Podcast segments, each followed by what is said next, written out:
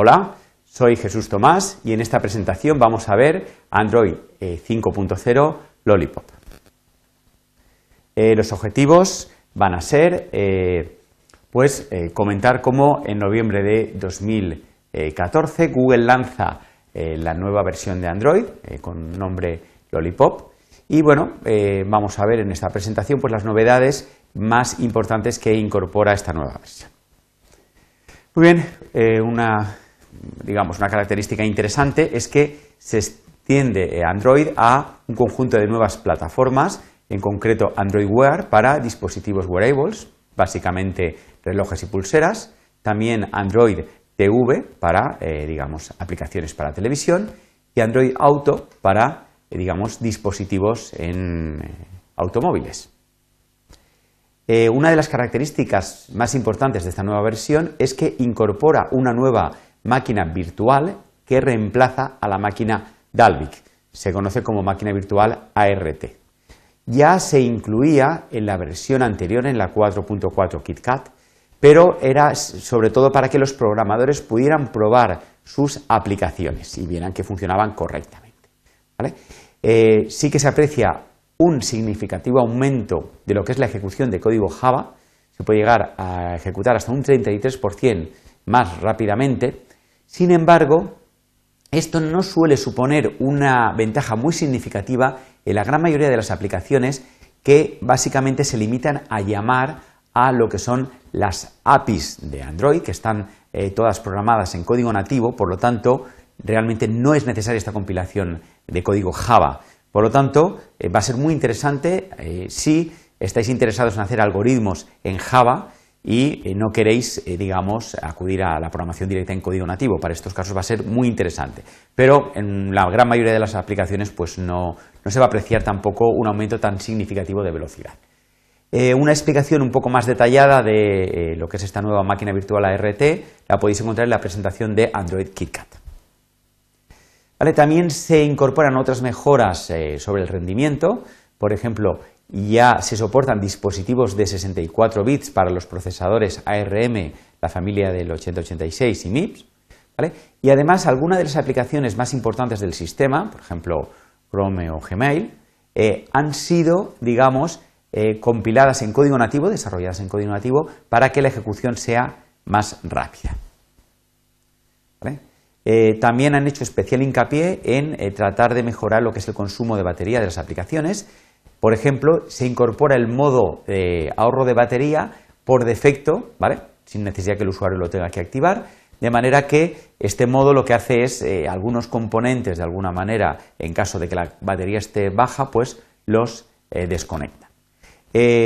también se incorpora una nueva API, ¿vale? Android Apps Job, eh, Job Scheduler, que permite que ciertos trabajos se realicen solo cuando se cumplan determinadas eh, condiciones con respecto al consumo de batería. Por ejemplo, queremos que ciertos trabajos solo se hagan cuando el dispositivo esté cargándose. Podríamos configurarlo mediante esta API. Además, eh, se incluyen unas completas estadísticas que va a realizar el sistema para, digamos, analizar el consumo de batería que hacen nuestras aplicaciones. ¿vale? Es una información muy detallada exactamente cuándo estamos consumiendo, qué estamos consumiendo y nos va a permitir optimizar eh, al máximo este consumo de batería.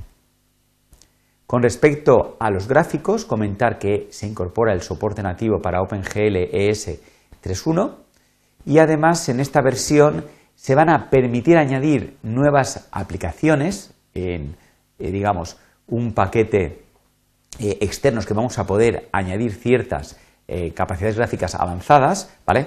Como eh, fragments, shaders, tessellation, geometry shaders, en fin, una serie de características que seguramente los expertos en diseño gráfico, o más bien en programación gráfica, sepan poco en qué consiste. Muy bien, sí que hay importantes novedades con respecto a la interfaz de usuario. De hecho, esta interfaz es rediseñado para darle un nuevo enfoque.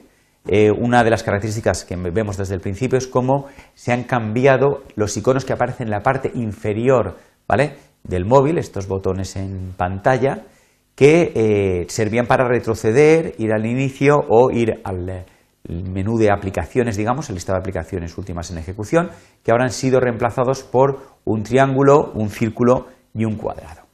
También con respecto a la interfaz de usuario se mejora el control, digamos, de las notificaciones, son un poquito eh, más eh, actuales, se parecen más a lo que es Google Now, ¿vale?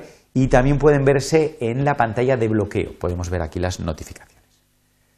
Eh, también el interfaz de diseño ha sido también, eh, el interfaz de usuario ha sido rediseñado eh, de manera que no solo las aplicaciones que nos oferta Google, sino también nos han hecho una guía para de alguna manera realizar un diseño uniforme en todo lo que es las aplicaciones a partir de esta versión.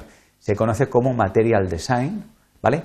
y viene a ser una guía bastante completa y detallada de todo el diseño visual, tanto movimientos como interacciones, a través de las diferentes plataformas que podemos formar o dispositivos.